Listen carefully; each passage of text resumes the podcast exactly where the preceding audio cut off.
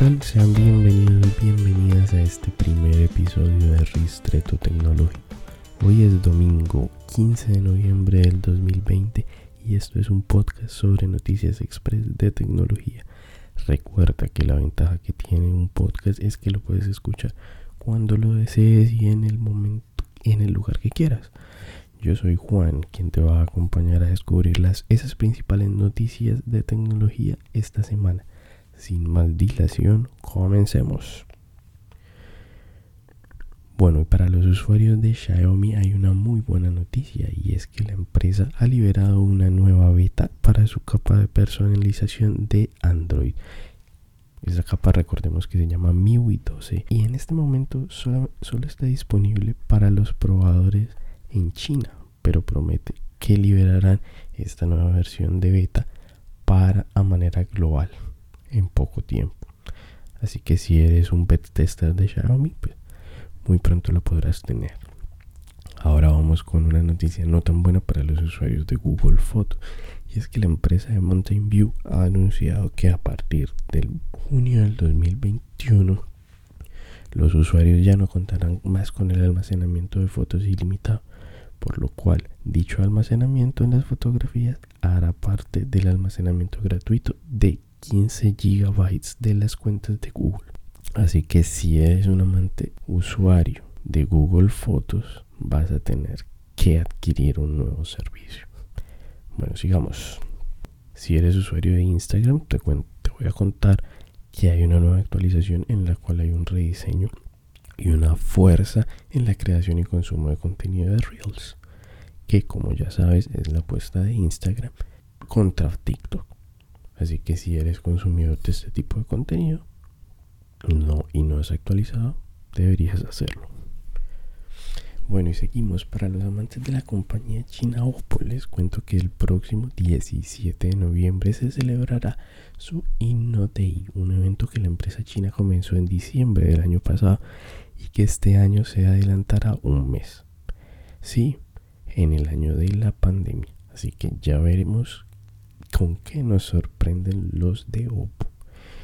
Bueno, para finalizar esta sección un poco más enfocada en el mundo de Android, les cuento que OnePlus nos ha presentado un nuevo no uno, sino dos nuevos dispositivos de gama media, como son los Nord N10 y Nord N100.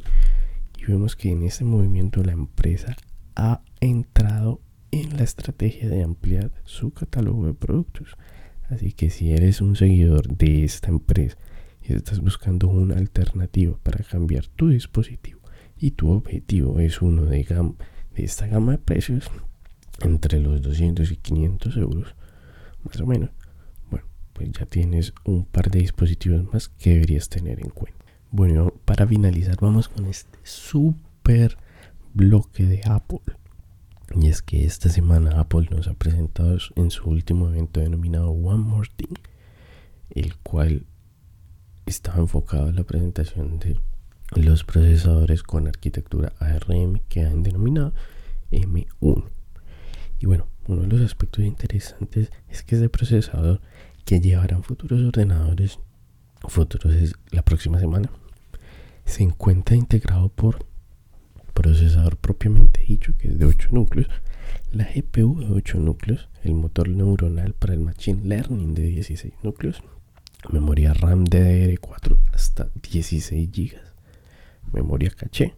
Bueno, y a su vez en este evento también nos han presentado tres ordenadores que empiezan a llegar la próxima semana.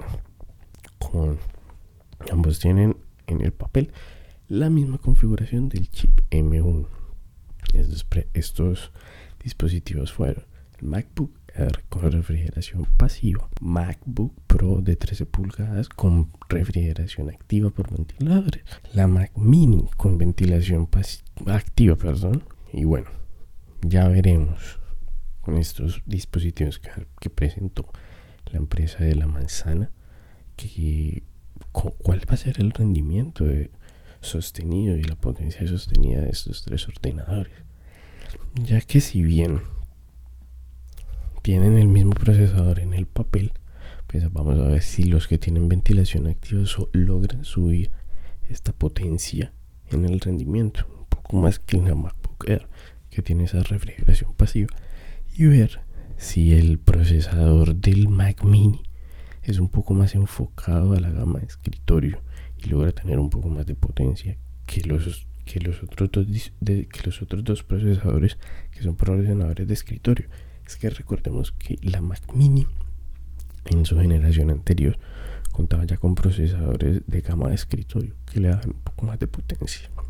Así que ya veremos a ver cómo va. Y una vez han presentado esta, este chip por parte de Apple, algunos desarrolladores importantes ya han comenzado a informar actualizaciones de compatibilidad con este nuevo M1. Algunas de ellas son DJI Pro, Office 365, OmniFocus y Affinity Photo. No siendo más por el momento, muchas gracias por acompañarme en este primer episodio y recuerda darle en suscribir al podcast para que recibas una notificación cuando publique un nuevo episodio. También puedes escribir al correo que te dejo en la descripción de este episodio para que me dejes tus dudas y por supuesto tus sugerencias. No siendo más por el momento, que tengáis un excelente fin de semana y hasta la próxima.